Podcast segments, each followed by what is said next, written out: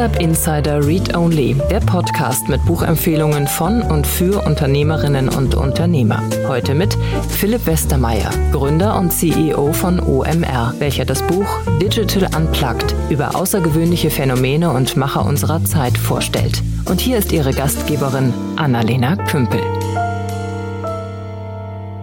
Vielen Dank und herzlich willkommen zur heutigen Folge von Startup Insider Read Only. Mein Name ist Annalena Kümpel und ich spreche heute mit Philipp Westermeier von den Online Marketing Rockstars. Das ist super, super spannend. Philipp ist euch allen bestimmt ein Begriff. Er hat OMR gegründet und mittlerweile ein riesiges Medienimperium daraus aufgebaut. Es gibt den OMR Podcast, der ist wahrscheinlich das Zentrum des Ganzen, hat mehr als 50.000 Hörer auf jede Folge. Es gibt das große OMR Festival, das hoffentlich auch außerhalb Coronas wieder stattfinden darf. Es gibt aber auch verschiedenste Plattformen und Podcast-Vermarkter und da ist wirklich ein großes Unternehmen hinten dran. Und jetzt hat Philipp auch ein ein Buch geschrieben. In dem Buch verarbeitet er ganz, ganz viel von dem Input, den er immer bekommt aus den Gesprächen mit Menschen. Und es geht insgesamt darum, wie Digitalisierung funktioniert, wie Digitalisierung funktionieren kann. Es geht um digitales Marketing und digitales Business, darum, wie alles zusammenhängt. Und man float so Geschichte für Geschichte durch das Buch durch. Also es liest sich auch wirklich schön. Man kriegt irgendwie einen guten Einblick. Es ist mit Sicherheit auch was für Digitalprofis, die keine Zeit haben, ständig in den Medien zu hängen und alles mitzubekommen. Aber es ist auf jeden Fall auch was für Menschen, die ja nicht sich jeden Tag mit Digitalisierung beschäftigen können und da einfach mal reinschauen wollen. Dann wünsche ich euch viel Spaß mit dem Gespräch mit Philipp Westermeier. Hallo Philipp, schön, dass du da bist. Hallo, danke für die Einladung. Ja, voll gerne. Philipp, ich bin mir fast sicher, dass alle dich kennen. Ähm, und zwar aus deinem Podcast, aber zu diesem digitalen Medium hast du dir überlegt, du schreibst noch ein Buch.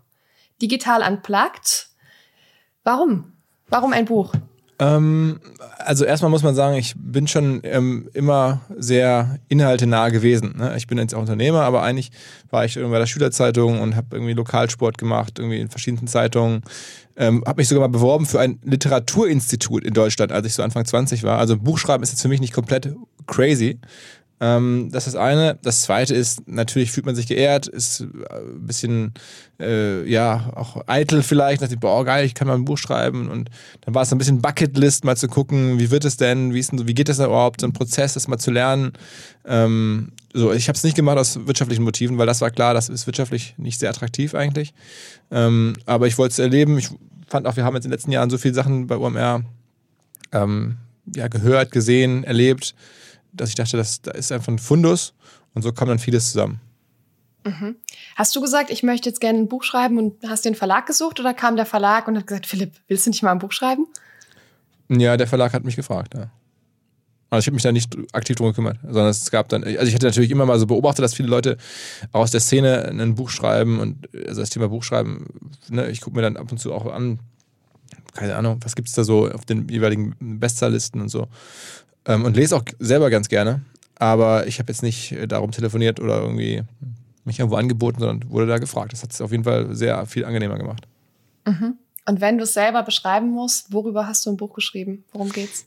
Mm, ich habe es geschrieben für Leute, die nicht jeden Tag mit Digital-Business zu tun haben, ähm, aber sich trotzdem dafür interessieren, was da gerade passiert und das auf eine nicht so fachliche, sondern mehr so unterhaltsame, anekdotische Weise erzählt bekommen wollen. Also vielleicht irgendwie ein smarter Architekt, smarter Arzt, der äh, wissen will, oder eine Ärztin natürlich, Architektin, was in der Welt passiert und ähm, mm, aber nicht den Zugang hat, wie jetzt du und ich jeden Tag mit Digital-Business konfrontiert sind und aber trotzdem verstehen will, warum ist jetzt irgendwie Gorillas in 18 Monaten ein paar Milliarden wert, wie kann das sein? Ähm, was passiert da gerade auf den ganzen Influencer-Plattformen? Wie machen die das? Warum machen die das? Ähm, wo sind die Herausforderungen für deutsche Firmen äh, wie eine Müllermilch? Äh, was ist die, die, große Veränderung, die eine Amazon eigentlich in Wirklichkeit herbeigeführt hat? Wie war das möglich? Und das irgendwie alles jetzt äh, in der, in der Weise, dass man nicht das Gefühl hat, man liest hier so ein Wirtschaftsfachbuch, sondern man wird einfach wie bei einem Abendessen ganz gut unterhalten von jemandem, der da ähm, halt jeden Tag drin, ab, drin tätig ist in der, in der Szene. Mhm. Ja, ich habe es ja im Vorgespräch schon gesagt, man float so von bekanntem Namen zu bekanntem Namen, von Geschichte zu Geschichte so durch. Aber das heißt, es ist ja auch eine Momentaufnahme. Ne? Also du machst so, ein, so den Spalt auf und sagst, hier, guck mal rein, das ist hier gerade. Ähm, und es wird ja irgendwann ein bisschen weniger aktuell. Hast du vor, weiß ich nicht, in fünf Jahren, in sieben Jahren die, die Fortsetzung zu schreiben und dann immer mal wieder reinzugucken? Ähm, also ich glaube, aktuell ist es schon ein ganz guter Treffer so. Ich würde mal sagen, das covert die letzten zwei, drei Jahre und reicht wahrscheinlich noch für, für ein, zwei Jahre nach vorne, dass man, dass es für viele ein super so Zugangspunkt ist. Das soll es halt sein in so einer Zugangstür. Und wenn ich wirklich das Gefühl habe, diese Tür ist äh, eigentlich wieder zu oder, oder, oder führt in eine nicht mehr vorhandene Welt oder die Welt dahinter wurde sozusagen umgezogen und verändert, ähm, dann, dann müsste man wahrscheinlich ein neues schreiben. Ob ich das dann wirklich machen will, ich weiß es nicht. Für mich war es jetzt so eine einmalige Sache. Ich konnte mich auch richtig dann motivieren, da wirklich nachts zu arbeiten, das zu machen, da viel reinzustecken, ohne halt wirtschaftlich davon was zu haben, weil es halt einmalig war. Ähm, Im Moment würde ich sagen, ich mache das nie wieder. Aber äh, ähm, in drei, vier Jahren weiß man es natürlich nicht. Ne? Also vielleicht bin ich dann doch schon wieder so, dass ich denke, boah, ähm, wenn das Interesse da ist und das erste hat jetzt ja ganz gut geklappt soweit, vielleicht dann doch. Aber im Moment bin ich erstmal alle. Im Moment bist du erstmal leer mit Geschichten. Aber es kommt ja auch ständig wieder was rein. Du machst ja immer noch Medien, du machst ja den Podcast. Ich gehe davon aus, es wird das Festival auch irgendwann mal wieder geben, wenn ihr denn dürft. Also da kommen ja auch immer mehr und mehr und mehr Geschichten. Wie verarbeitest du die denn sonst?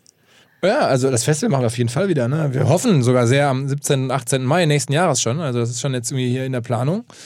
Ähm, aber die Wahrscheinlichkeit ist auch gar nicht schlecht, aber es gibt natürlich eine, noch eine Restwahrscheinlichkeit, wie das jetzt immer so ist.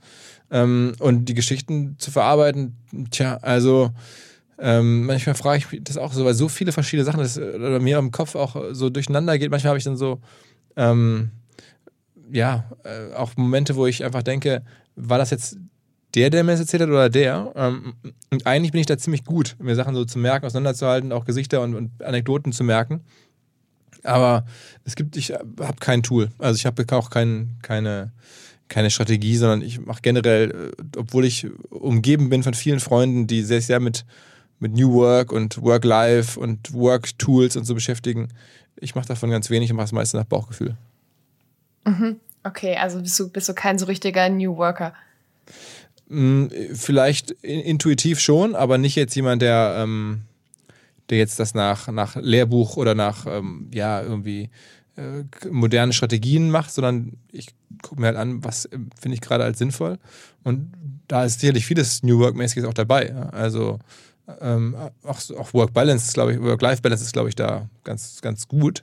Ähm, verhältnismäßig für jetzt meinen Job. Aber es ist nicht so, dass ich da irgendwie jetzt mich danach irgendwelchen ähm, Strategien richte, wir mal so. Mhm. Aber machst du abends Feierabend und machst dann auch alles zu, Computer zu, Handy weg oder nee, äh, kommt nee. doch immer mal wieder noch Input? Das ist schon so. Also, es ist ja eigentlich auch der Fluch, wenn man halt irgendwie jetzt Berufsleben und Privatleben irgendwie eins ist oder sehr, sehr viel ineinander übergeht. Ähm, ich habe auch nur ein Handy, ne? Wenn ich das irgendwie abends nochmal drauf gucken will, wie irgendwie ein Fußballspiel ausgegangen ist, dann sehe ich halt auch, wenn noch was für WhatsApp, WhatsApp reingekommen ist. So, das ist halt immer das Ding. Ne? Also ähm, selbst wenn ich am Wochenende irgendwie sage, ich mache jetzt mal einen Tag lang ohne Handy, dann willst du ja trotzdem nicht irgendwie kurz abstimmen mit irgendwie einem Kumpel, wo man sich trifft oder man will irgendwie, weiß ich nicht, ähm, mal kurz einen, einen Ort nachgucken ähm, man, und dann ist man schon in WhatsApp drin und dann ja, guckt man sich doch wieder berufliche Sachen an, die da irgendwie so kommen. Also insofern ist es schon sehr fließend, aber ich versuche auf jeden Fall Pausen zu machen. Ja, okay, alles klar. Hast du denn so eine Lieblingsgeschichte aus deinem Buch? Irgendeinen Fall, den du so im Kopf hast, wo du denkst, boah, wie krass ist der denn, den du einfach auch gerne erzählst, weil er vielleicht sehr plakativ ist oder sehr außergewöhnlich? Also nicht, nichts unbedingt krasses. Da sind schon auch schon so krasse Sachen vielleicht drin, so, die man nicht erwartet, aber ich finde, es ist äh, nicht unbedingt dann, dann sozusagen das ist die beste Visitenkarte für das Buch, sondern eine Visitenkarte für das Buch ist vielleicht eine Geschichte, die auch am Anfang kommt, ähm, wo ich selber so drüber gestolpert bin, dass in vielen Vororten von großen Städten sind eigentlich nur noch Bäckereien und Immobilienmakler, die Mieter auf diesen kleinen Ortsstraßen. Ne? Wenn du so einen kleinen Ort hast, da irgendwie so einen Vorort, da gibt es meistens so eine Haupteinkaufsstraße ne? und dann sind da eigentlich nur noch Immobilienmakler und Bäcker. Das ist echt krass. Ähm, und das gibt es bei uns auch, der, da wo wir äh, außerhalb von Hamburg wohnen. So, und da habe ich mich gefragt, warum ist das eigentlich so? Und das lässt sich ziemlich digital erklären. Und auch mit ziemlich viel Marketinglogik eigentlich. Braucht man also gar nicht schwierig. Es ist einfach so, dass ähm, natürlich sehr viel ins Netz abwandert. Ist offensichtlich. Aber warum Bäcker und Immobilienmakler nicht? Weil es sich halt für die lohnt, ähm, dort halt weiter eine Filiale, eine Miete zu bezahlen. Denn diese Miete, die sie da bezahlen, ist am Ende eine Marketingausgabe. Muss es ja immer sein. Du, musst ja, du zahlst ja mit der Miete äh, quasi für die Kunden, die dann da vorbeilaufen und die dann da irgendwie bei dir reingehen können. Und das lohnt sich halt für einen Bäcker, weil der halt dann jeden Tag sein Produkt sehr viel verkaufen kann und jedes Mal ein bisschen was verdient. Nicht viel, aber er verdient jedes Mal ein bisschen. Deswegen Bäcker mit den ganzen Brötchen, die sie da jeden Tag verkaufen, lässt sich halt eine Miete dann da irgendwie refinanzieren. Auf der ganz anderen Seite des Spektrums, für einen Immobilienmakler ist es halt so, die verkaufen ganz selten was, aber wenn, dann verkaufen sie halt ein Haus und bekommen halt eine riesige Provision dafür. Und dann lohnt es sich halt auch, da eine Miete ähm, zu, bezahl zu, bezahlen und da irgendwie quasi über diese Miete gewissermaßen Marketing zu machen und, und neue äh, Hausverkäufer und Käufer irgendwie anzuziehen. So. Und dazwischen, der Spielzeughändler oder der Blumenhändler oder so, für den geht diese Gleichung ähm, nicht auf. Da wird dann irgendwie, äh, ist dann die, die Miete, die Marketingausgabe zu teuer, da ist dann im Netz einfach viel, viel schlüssigeres Konzept. Deswegen gibt es die da kaum noch. So, ne? Und das ist irgendwie schade, aber ich beschreibe das auch nur, ich will das gar nicht jetzt gut finden, ich will einfach nur beschreiben, deswegen ändert sich die Welt. Und da kommt jetzt die echte Welt, die man so erleben kann im Vorort, plus digitale Gedanken oder digitale Entwicklung und halt so einfache Marketinglogik. Ne? Kundenakquisitionskosten müssen natürlich günstiger sein, als das, was man dem Kunden verdienen kann. Ne? Ähm, das kommt alles zusammen und deswegen ist es eine coole Geschichte, die so ein bisschen die Welt erklärt. Und das versuche ich im ganzen Buch zu machen. Ja, ich fand die Geschichte ganz spannend, weil ich gedacht habe, ah, interessant, wenn man äh, das Digitale einfach als Standort definiert, dann stimmt diese ganze alte Weisheit, das kommt super viel auf den Standort an, ja. Also das, was mein Papa mir noch erzählt hat, irgendwie, als es um sein Geschäft ging, dann doch fast wieder ein bisschen. Und digital kommt es auch auf den Standort an, weil man einfach an allen Stellen gut platziert und sichtbar sein muss. Also es ist immer noch das gleiche Prinzip, aber im Internet. Ja, auf, auf jeden Fall. Auf jeden Fall. Also das ist, ähm, an, an, anderen Stellen kommt das ja auch raus, ähm, wie halt digital funktioniert, ne? wie, was Firmen halt tun, um da gewissermaßen, jetzt mit deinen Worten, gute Standorte ähm, zu vereinnahmen äh, und, und zu bespielen und so. Das wird ja alles so da auch beschrieben, ja. Und damit beschäftigst du dich ja total viel. Also im Großen und Ganzen geht es in dem Buch sehr, sehr viel darum, wie Unternehmen Aufmerksamkeit erzeugen und wirtschaftlich verarbeiten, oder? Ja, das ist so die, ich, ich bin ja immer so in den beiden Welten, ne? aber wirklich so Digitalbusiness und dann Marketing. Und bei Marketing ist das die Kernfrage, ja. Mhm. Und beim Digitalbusiness? Oh, da gibt es schon noch ein paar andere ähm, Überlegungen, die interessant sind. Also die die Welt verändern und die die Welt erklären. Dann nehmen wir als Beispiel, ist ein bisschen weiter hinten im Buch, dass ich jetzt erkläre, dass es halt eine Veränderung in der Digitalwirtschaft insofern gibt, dass jetzt ganz viele ähm, in Anführungsstrichen Digitalfirmen einfach keine Dividende mehr bezahlen, also wenn sie börsennotiert sind, sondern das Geld einfach in der Firma behalten und damit versuchen weiter zu wachsen und weiter zu investieren. Das hat so ein bisschen Jeff Bezos erfunden, der gesagt hat, okay, irgendwie liebe Aktionäre, ihr könnt gerne bei mir ähm, Aktionär sein, aber es gibt keine Dividende, sondern ich weiß viel besser, was mit dem Geld äh, anzufangen und ähm, mache damit die Firma groß, zahlt es nicht aus. So, und das ist irgendwie eine, schon eine Kehrtwende von der restlichen Börsenwelt, wie das in Deutschland auch lange war, dass da Firmen deswegen attraktiv waren für Anleger, weil sie Dividenden bezahlt haben. Jetzt gibt es diese neue Welt und dann muss man sich halt fragen, wozu führt das? Ähm, natürlich ähm, muss man sich da umstellen. Was braucht man dafür? Man braucht natürlich eine Story, so wie Jeff Bezos, dass auch die Leute trotzdem investieren, obwohl sie wissen, sie kriegen keine Dividende, aber sie glauben an diese Story, an diese Vision, die man verkaufen muss. Ähm, als, als, als Unternehmen, als, als CEO. Ähm, und solche das geht noch viel weiter. Ne? Also ein bisschen zu der Tatsache, dass dann natürlich solche Firmen, die dann an der Börse mit ihrer Vision und, und, und ihren, ihrem äh, charismatischen CEO sehr viel wert sind, ähm, ihrem digitalen Modell auch natürlich dann so viel Kraft haben, also wirtschaftliche Kraft, weil sie so viel wert sind und weil sie ihren Aktien bezahlen können, immer wieder neues Geld auch äh, aufnehmen können, ähm, dass sie im Zweifel ähm, Firmen, die nach einem anderen Muster ähm, arbeiten, aber auch zum Beispiel börsennotiert sind oder auch Mittelständler sind und, in privater Hand sind, natürlich über, überholen können, weil sie einfach andere Mittel auf einmal haben. Ne? Und das alles wird so ein bisschen erklärt. Mhm. In meinem Kopf fließen Marketing und Digitalbusiness immer noch super stark zusammen. Lässt sich das trennen? Das hängt auch viel miteinander zusammen, muss man ganz klar sagen. Also es fängt ja schon damit an, dass wenn du dir anguckst, was sind eigentlich die erfolgreichsten und wichtigsten Digitalfirmen der Welt oder mittlerweile also sogar nicht nur Digitalfirmen der Welt, sondern die wertvollsten und wichtigsten Firmen der Welt sind halt Marketingfirmen. Eine Google und eine Facebook auch zum Teil Amazon, die verdienen ja ihr Geld nur mit Marketing. Ähm, also Google und Facebook extrem, Amazon aber auch. Äh, und da sieht man ja schon auch, wie sich das verändert hat, was da gerade, was halt Marketing und digital für eine Verbindung hat. Ja, ja. und im Digitalbusiness gewinnen die, die es schaffen, die Aufmerksamkeit digital auf sich zu ziehen, oder? Also, oder geht Digitalbusiness ohne dieses Marketing funktioniert nicht? Hundertprozentig. Also Digitalbusiness ist in ganz, an ganz vielen Stellen Aufmerksamkeitsgame. Und ähm, da stellen sich einfach ganz andere Fragen als in der nicht digitalen Welt, wo die Spielregeln für Aufmerksamkeit irgendwie klar waren und auch gelernt waren, über Jahrzehnte sich äh, gewachsen sind. Jetzt gibt es halt ständig neue Regeln, wie Aufmerksamkeit entsteht, verteilt wird, wie man sie bekommen kann. Ähm, und das ist schon spannend, äh, auf diesen ganzen digitalen Plattformen ähm, das zu beobachten, das zu beschreiben, das auch natürlich ein großer Teil des Buches. Mhm. Wie findest du raus, was die aktuellen Regeln sind? Weil die zu kennen, ist ja Teil deines Jobs, oder? Ja, klar. Also ich spreche natürlich viel mit Leuten. Ich lebe halt auch im Netz und gucke mir die Dinge an.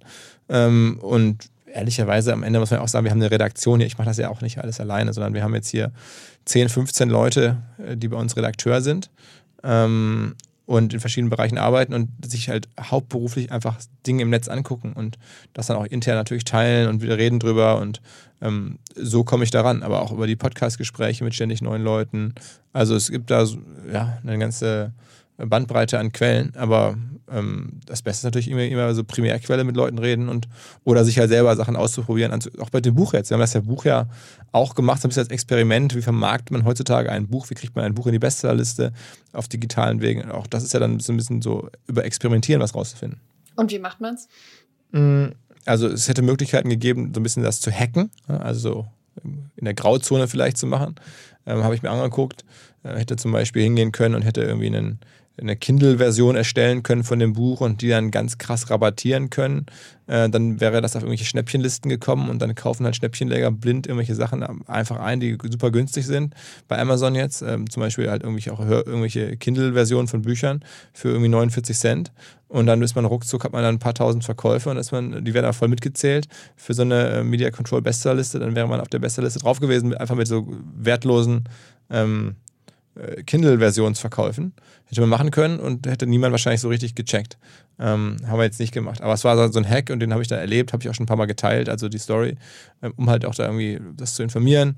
Ähm, wir haben es halt äh, natürlich versucht, über, über Social Media zu machen, über unsere eigenen Accounts, über meinen Account, über OMR-Accounts vor allen Dingen.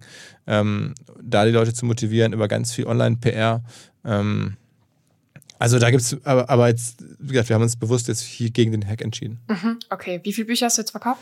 Ähm, ich weiß es nicht ganz genau, weil also die, am Ende verkauft ja der Buchhändler die oder die, der Buchhandel die und der ähm, Verlag verkauft an den Buchhandel. Und ähm, ich bin da ja irgendwie so ein bisschen raus. Also ich weiß jetzt aber, es, es wurden 10.000 gedruckt in der ersten Auflage und die sind auch alle an den Buchhandel verkauft. Aber wie viele jetzt sozusagen in den letzten Tagen ähm, wirklich jetzt auch dann an Endkunden überreicht wurden von diesen 10.000. Ähm, das weiß ich nicht, aber ähm, ich gehe davon aus, dass diese 10.000 auch äh, früher oder später komplett ausverkauft sein werden, im Sinne von an Endkunden ausverkauft. Mhm. Freust du dich darüber? Also du klingst so neutral.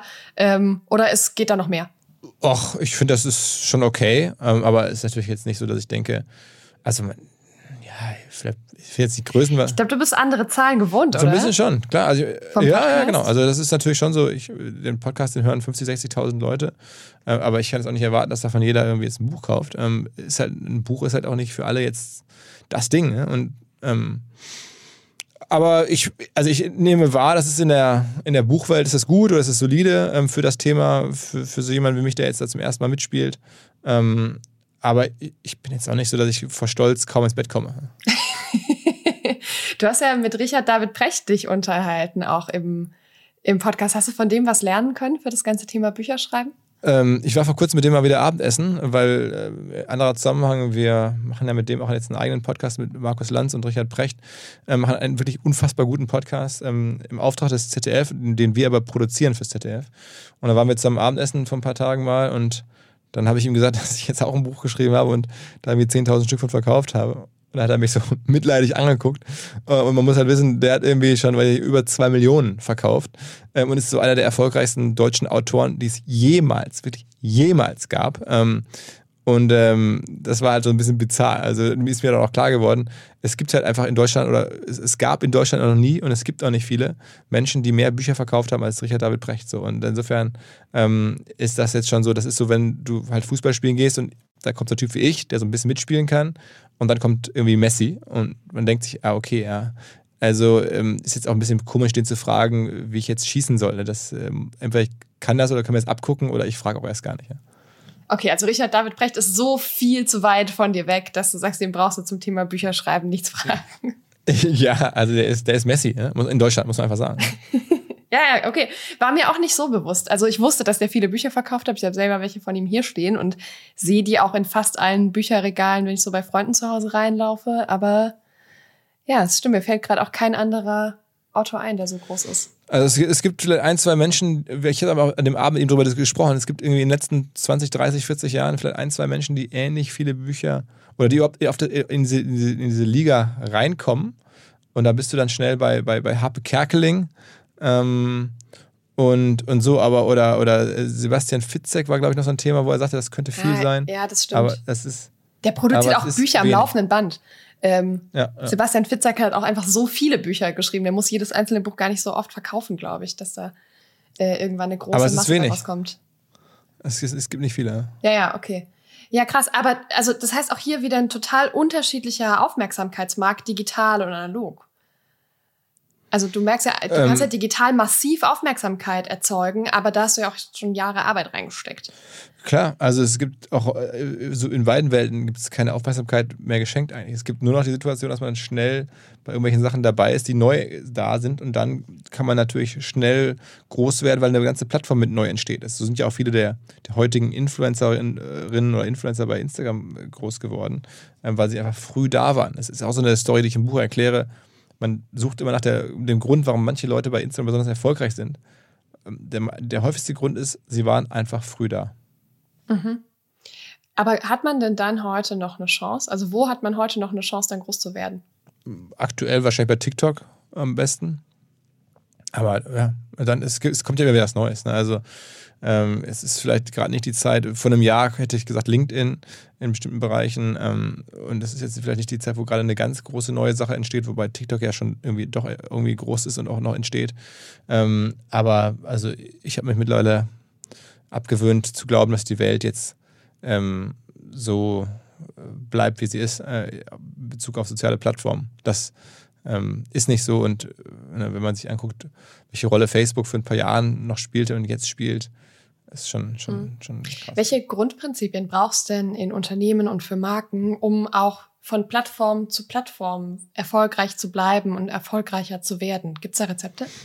Also ich glaube, es braucht schon einen gewissen Fokus darauf, das überhaupt zu wollen, das überhaupt ernsthaft anzugehen und nicht irgendwo outzusourcen und zu sagen, das macht jetzt irgendwie eine Agentur oder einen Berufseinsteiger für mich, also für mich im Sinne als, als Unternehmer, als Firma. Ähm, das ist das Erste. Dann braucht es eine gewisse ähm, Bereitschaft, sich auf diese Plattform einzustellen. Die funktionieren ja schon auch irgendwie anders, jeweils immer.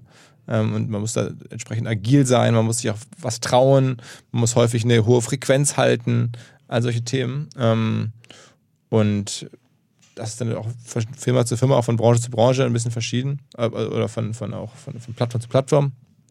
Aber es ist, glaube ich, ähm, ohne ganz konkrete ähm, Fokus ist es nicht zu schaffen. So mit, da so ein bisschen Geld mit der Gießkanne draufschütten, entstehen, glaube ich, keine großen Accounts. Mhm. Gut, aber jetzt zu sagen, okay, wir brauchen irgendwie Fokus, ist ja erstmal relativ, relativ allgemein.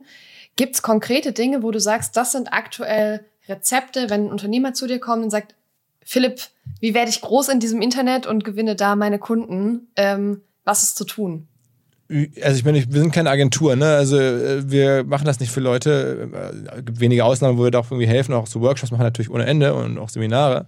Ähm, aber es ist, ich glaube, wirklich abhängig von dem, was die jeweilige Firma verkaufen möchte, wo sie, also zu welchem Ziel sie da antritt. Also groß ist ja sehr pauschal und sehr ähm, abstrakt, aber ähm, ich glaube, ähm, man kann da schon verschiedenste Plattformen nach wie vor ähm, noch so bespielen, dass man da groß wird. Äh, das, das, das geht schon. Ähm, es kostet halt im Zweifel mehr Aufwand und, und auch mehr Zeit, aber ähm, ich kann ja je nachdem, sag, sag mal ein konkretes Beispiel. Also für, jetzt, ja, für einen Modehersteller ist wahrscheinlich nach wie vor irgendwie Instagram ein großes Thema oder TikTok. Im Musikbereich ist gerade TikTok ganz groß geworden. Ähm, das war lange bei Instagram, jetzt geht es gerade zu TikTok rüber. Ähm, also da gibt es, also es gibt. Also Musikbereich meinst du MusikerInnen? Genau, ja, genau, genau, zum Beispiel, ja. ja. Das ändert mhm. sich da gerade. Aber,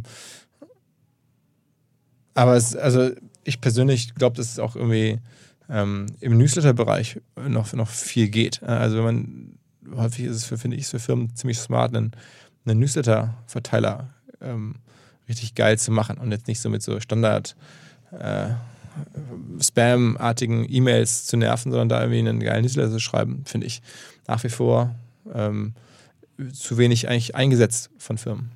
Ja, okay, das ist interessant. Und ich weiß nicht, wie glaubst du, dieses ganze Attention-Thema kippt irgendwann? Weil ich spüre bei mir, dass ich an manchen Stellen zu viele Berührungspunkte habe. Zu viele Menschen und Unternehmen ziehen mich in ihre Communities, wollen mich da unbedingt drin haben und ich kann so viele digitale Markenfreunde nicht verarbeiten und bin manchmal total froh, wenn Leute mich einfach in Ruhe lassen. Ja, also ich glaube, dass dieses, diese äh, Empfindung kann ich gut nachvollziehen. Ähm, ich glaube trotzdem nicht, dass das deswegen Firmen unterlassen. Also die machen es anders und vielleicht wird das charmanter gemacht und vielleicht werden auch einige nicht mehr so aggressiv auftreten wie andere und so. Klar, das ist ja jetzt auch schon so. Aber ich glaube, dass ähm, der Wunsch von Firmen, äh, sozusagen Menschen zu erreichen, der ist ja Geschäftsmodell oder wirtschaftsimmanent äh, und schon seit Jahrzehnten. Und ich glaube, der lässt auch nicht nach. Ja. Glaubst du, wir werden irgendwann hm, teurere Produkte kaufen, damit äh, Firmen uns in Ruhe lassen? Meinst du, das könnte irgendwann Teil des Deals sein? Ähm, in der Breite auf keinen Fall. Also ich glaube, es wird unterschätzt, ähm, auch wie, wie wenig ähm, ja, einfach Geld auch viele Leute zur Verfügung haben. Ne? Also es ist halt die Diskussion jetzt über, über jetzt äh, Fleisch, Verzicht und sowas und Fleischpreise und, und, und nachhaltiges oder ne, Biofleisch und so. Das ist einfach eine Diskussion, die häufig geführt wird unter Leuten, die sich auch das Doppelte für ein Stück Fleisch bezahlen könnten. Ähm, aber äh, gerade im Marketing darf man nie den Fehler machen, wenn man ein Produkt hat, das für die Masse gedacht ist, ähm, so zu denken. Weil die, häufig die Masse äh, hat ganz andere Alltagsstress und vor allen Dingen auch Ressourcenknappheit. Ne? Also da ist dann nicht dass man sagen kann, ja, dann kauft ihr das, das doppelt so teure Fleisch, ist halt Bio. Das ist, eher, das, das ist eher die Frage zwischen esse ich Fleisch oder esse ich halt gar, gar nichts, ne? Ähm, oder gar kein Fleisch. Das ist, man macht sich das häufig nicht so klar, wenn man in einem vernünftigen äh, Job ist, äh, auch in Deutschland. Aber es ist halt irgendwie die krasse Statistik, ich glaube, die ist im Buch nicht drin, aber die habe ich irgendwie auch in der ganzen Recherche gesehen, ist, wenn die Bildzeitung ja, den Preis den, der, der, täglichen Ausgabe, ich glaube, um 5 oder um 10 Cent erhöht, dann geht sofort die Auflage runter. Weil halt einfach Menschen sagen, die 10 Cent mehr ist mir die Bildzeitung jetzt nicht mehr wert. So, äh, und du und ich, wir wissen wahrscheinlich nicht mehr, was die Bildzeitung kostet, weil wir sie, wenn wir sie haben wollen, einfach bezahlen. Es ist dann scheißegal, ob es dann 70 Cent oder 80 oder 1,10 Euro sind. Ähm, aber das ist halt für viele Menschen nicht so. Und das ist, deswegen glaube ich, dass ähm, wahrscheinlich gibt es irgendwelche ähm, Angebote von Luxusbereich, wo dann auch nicht viel äh, Nerverei dazugehört. Das ist aber ohnehin dann so. Ähm, aber so in der Fläche äh, sehe ich das nicht so, was, was du gerade vermutet hast. Mhm. Okay, spannend. Wie hast du denn eigentlich entschieden, welche Geschichten du ins Buch nimmst, welche Beispiele ins Buch kommen? Ähm, ja, klar, die besten, ne? aber ähm, auch die, die so ein bisschen an, an den roten Faden passen. Wir haben uns ja so ein bisschen äh, versucht ähm, zu sortieren, einmal diese Berührungspunkte als Kapitel zu machen, also digitale Spielregeln äh, als, Berührungs als, als Kapitel zu machen und dann haben wir versucht, da so entsprechend die besten Geschichten so drumherum zu gruppieren. Ähm, aber es ist in der Tat so, wir hatten teilweise mehr Geschichten, als wir dann in einem Buch sinnvoll verarbeiten konnten und dann mussten wir es wieder auch wieder was rausstreichen, was kürzen. Ähm, und wie du es auch gerade schon sagst, jeden Tag entstehen neue Sachen und ich mache jeden Tag irgendwie hier Beobachtungen und, und für Gespräche und so und dann ja, muss man sich halt irgendwie ein bisschen auf das, was gerade zu dem jeweiligen Thema, Argument, Gedanken passend ist ähm, und dann halt da, da hoffentlich die Besten, hoffentlich die, die es am einfachsten erklären vielleicht auch. Mhm. Du hattest vorhin schon mal kurz dieses ganze Thema Müllermilch erwähnt. Mhm. Können wir da noch mal kurz reingehen? Mhm. Ja, Müllermilch ist ein interessantes Beispiel, weil das eine, eine, Firma ist, die so ein bisschen Pass pro Toto beispielhaft für viele andere ist, die in den 80er, 90er Jahren super erfolgreich waren, oder 10er Jahren, äh, oder Nuller Jahren sind es ja, ähm, mit Fernsehwerbung. Ne? Die haben ein, glaube ich, vernünftiges Produkt, aber bekannt ist Müllermilch uns allen über Fernsehwerbung, haben die richtig in, in alle unsere Köpfe rein und dann haben wir alle irgendwo im Supermarkt eine Müllermilch gekauft. Ähm, und das ist einfach jetzt kein Zukunftsmodell. Das wissen die auch selber, dass ähm, Fernsehwerbung funktioniert immer weniger und deswegen stehen demnächst irgendwelche Milchangebote im Supermarkt ähm, und Menschen gehen da rein und kennen die nicht und sagen, was für uns jetzt dich und mich so von einer Generation vielleicht auch ungefähr ähnlich Müllermilch ist aus dem Fernsehen, ist halt für jetzt meinen Sohn irgendwie eine Milch von irgendeinem roten Namen, der da drauf steht. Ähm, und Müllermilch schafft es halt nicht, meinen Sohn zu erreichen. So, aber das führt dann dazu, dass die im Zweifel ähm, auch nichts mehr verkaufen im Supermarkt, weil dann sagt mein Sohn vielleicht irgendwie, ja, das eine kenne ich, das andere kenne ich auch nicht, das andere sieht aber auch irgendwie ganz gut designt aus und ist sogar ein bisschen günstiger, nehme ich das. Oder es gibt noch eine dritte Milch, die kennt er vielleicht von Instagram ähm, und sagt irgendwie, diese so und so Milch, ähm, tja, die kenne ich, die, die, die, trinken die Influencer immer. Ähm, und dann kaufe ich die halt auch. Das heißt, hier verschieben sich jetzt aufgrund des Marketingkanals, also das Wegbrechen von Marketingkanals, komplette Geschäftsmodelle. Wenn ähm, Fernsehwerbung wegbricht, heißt es nicht nur, dass die Fernsehsender Probleme bekommen, sondern das führt auch dazu, dass ganz konkret Firmen, die ihr Geschäftsmodell auf Fernsehwerbung aufgebaut haben, wie Müllermilch in der Größe, ähm, auch Probleme kriegen und vielleicht sogar auch wieder verschwinden und äh, auch äh, ja, große Probleme bekommen, weil ihr Marketingkanal, mit dem sie groß geworden sind, ist nicht mehr da. Und ähm, was machen sie dann? Gehen sie dann einfach, unser, geben das gleiche Geld bei Instagram aus? Das geht halt nicht, weil Instagram ganz anders funktioniert, weil da kann man nicht einfach nach denselben Prinzipien Geld ausgeben. Das muss da anders aufgezogen werden. Ne? Aber wenn sie nichts machen und wenn sie es einfach so akzeptieren, dann werden sie wahrscheinlich verdrängt werden und dann wird irgendwann Edeka oder so Rewe anrufen und sagen, ja, wir brauchen einfach weniger, es kauft hier keiner mehr euer Zeug. Ähm, also das ist so ein bisschen ein Beispiel, woran man erkennt, wie so Verschiebungen an der einen Stelle zu großen Konsequenzen an der anderen Stelle ähm, führen können in der Wirtschaftswelt. Und die meisten Verschiebungen haben halt mit Digitalbusiness zu tun und, und so auch hier. Ne? Mhm. Das, mich fasziniert es so, warum schafft es Müller nicht, dann auf Instagram und TikTok auch einen guten Job zu machen? Weil ich, also man guckt sich die Leute an, man hört sich mal euren Podcast an und dann denke ich, naja, also so schwer wirkt es erstmal gar nicht. Also es wirkt nicht, als wären die Prinzipien kompliziert. Nee, kompliziert nicht, aber ganz anders. Ähm, wenn, wenn, du jetzt Fernsehwerbung einkaufst, dann hast du als Müllermischer einen großen Vorteil. Du trittst gegen viel weniger an, weil die meisten Milchhersteller oder, oder Molkereien oder so ähm, haben gar nicht das Geld, Fernsehwerbung zu machen. Und das, da brauchst du schon mal richtig viel Summen, dass du überhaupt bei Pro7 da reinkommst. Das muss man wissen, wie das funktioniert. Äh, da, der, der, der, Kundenkreis von Pro7 ist wahrscheinlich irgendwie ein paar hundert Firmen, das war's. Ähm, dann haben die halt viel Geld ausgegeben, dann haben sie gute Rabatte bekommen, weil, weil sie halt ein großer Kunde sind. Und dann hatten sie diesen Kanal und hatten da auch wenig Wettbewerb. So, jetzt ist auf einmal Instagram oder Facebook oder Google, was immer es ist. Da gibt es keine Rabatte, da ist jeder gleich. Da kann man mit 5 Euro mitspielen oder mit 3 Euro oder mit ein paar Cent. Man braucht keine großen Budgets. Ähm, und man kann sich da total differenzieren. Man kann sagen, okay, ähm, ich mache jetzt hier nicht irgendwie eine Müllermilch, Banane, sondern ich mache jetzt irgendwie die Bananen, Protein, Milch für, für schwangere Frauen oder für Männer im Triathlon, Vorbereitungstraining. Ich weiß nicht, es ist viel, viel differenzierter. Ähm, es ist viel mehr Wettbewerb. Man bietet nicht mehr nur gegen andere Milchhersteller, wie bei der Fernsehwerbung oder Automobilhersteller und 500 Kunden. Es gibt bei Google oder Instagram halt irgendwie zigtausende von Kunden, die alle irgendwie Werbung schalten wollen. Man muss irgendwie äh, nicht da anrufen und dann irgendwie einen, Preis verhandeln, sondern muss durch ein Auktionsverfahren durch und in einer Auktion halt Keywords oder, oder, oder, oder ähm, ja, Audiences ersteigern. Ähm, das ganze Verfahren, das Prinzip ist anders. Und dann tritt halt irgendwie Müllermilch gegen viel mehr Firmen an, die ganz, teilweise ganz andere Logik oder Monetarisierungsoptionen haben als Milch verkaufen im Supermarkt, nämlich so eine Brand aufzubauen, treten auch einmal gegen Firmen an, die viel schneller Geld verdienen können und deswegen auch viel mehr Geld für die Werbung bereit sind zu bezahlen und so weiter. Und das verschiebt die Welt. Und das, das führt dann, wenn man nicht aufpasst, dazu, dass dann halt eine, eine große Marken verschwinden. Mhm, okay. Und was passiert in Zukunft? Was, was sind so die Trends, die du dir im Moment anguckst, auf denen so die Alerts gesetzt sind? Mm, also ich gucke mir schon seit ähm, wir auch diesen Börsenpodcast täglich machen, ein bisschen verstärkt so Börsenentwicklung an. Viele Digitalfirmen gehen gerade an die Börse. Das ist, glaube ich, anders. Es ist viel mehr Geld in der Digitalszene drin. Ähm, das ist für zu anderen äh, Themen, also ne, dass einfach so viel Investorengelder gerade drin sind wie noch nie zuvor. Das hat andere Konsequenzen. Ich gucke mir aber auch ähm, gerade im, Finanztechnologiebereich vieles an, ähm, einfach weil im Bereich Banking, Fintech die größten Veränderungen passieren aus meiner Sicht. Da entstehen die krassesten Firmen, da, die klassischen Banken verschwinden gerade ein Stück weit. Ähm, ja, also so, es gibt sehr, sehr viele verschiedene Schwerpunkte, aber es wären jetzt mal zwei, wo ich sage, das ist offensichtlich. Ähm, was da im Bereich Banken passiert, ist von der Industrie her ziemlich gewaltig. Ähm, und ja, so viel Geld, wie gerade in, in, der, in der ganzen Branche drin ist, war noch nie da. Wozu führt das eigentlich? Mhm. Und wo geht das hin?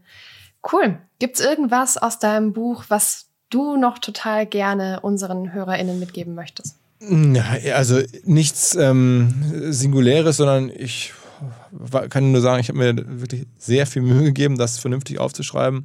Ähm, wer jetzt zum ersten Mal von OMR hört, ihr könnt alles nachholen, was ihr in den letzten Jahren verpasst habt, indem ihr dieses Buch kauft. Ähm, nicht alles, aber vieles. Ähm, und äh, wer keinen Bock hat, das Buch zu kaufen und sagt irgendwie lesen, ich weiß es nicht, ist auch so, es kostet 24 Euro, ist ja auch nicht ganz günstig.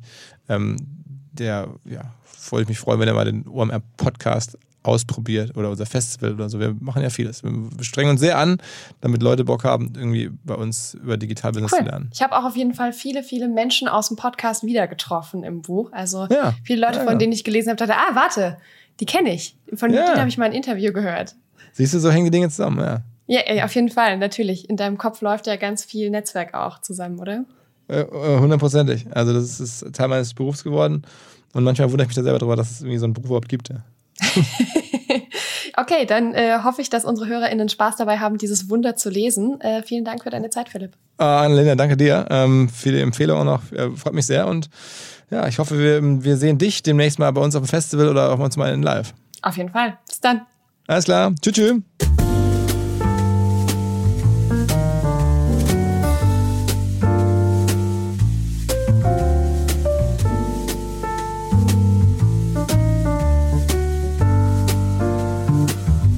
Das Buch Digital Unplugged über außergewöhnliche Phänomene und Macher unserer Zeit von Philipp Westermeier umfasst 240 Seiten und ist für 24 Euro im lokalen Buchhandel oder über den Econ Verlag erhältlich.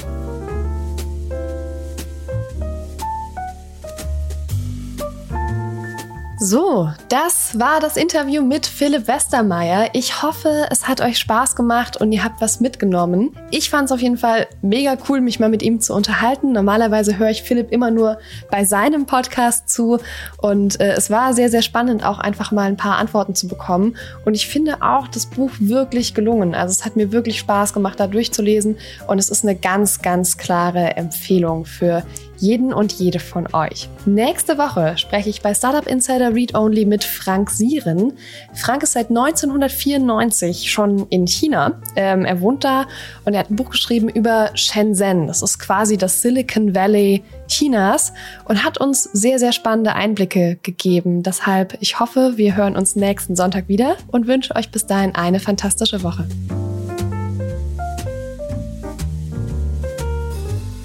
Wir verlosen fünf Exemplare des Buches Digital Unplugged über außergewöhnliche Phänomene und Macher unserer Zeit von Philipp Westermeier. Zum Teilnehmen einfach eine E-Mail mit dem Betreff Gewinnspiel und dem Wunschbuch an gewinnspiel at startup-insider.com schreiben. Das war die 45. Folge von Startup Insider Read Only, dem Podcast mit Buchempfehlungen von und für Unternehmerinnen und Unternehmer. Nächste Woche zu Gast Frank Sieren, China-Experte und Bestsellerautor, welcher das Buch Xingjin, Zukunft Made in China vorstellt. Alle weiteren Informationen zu diesem und allen weiteren Podcasts von Startup Insider erhält man auf www.startupinsider.de.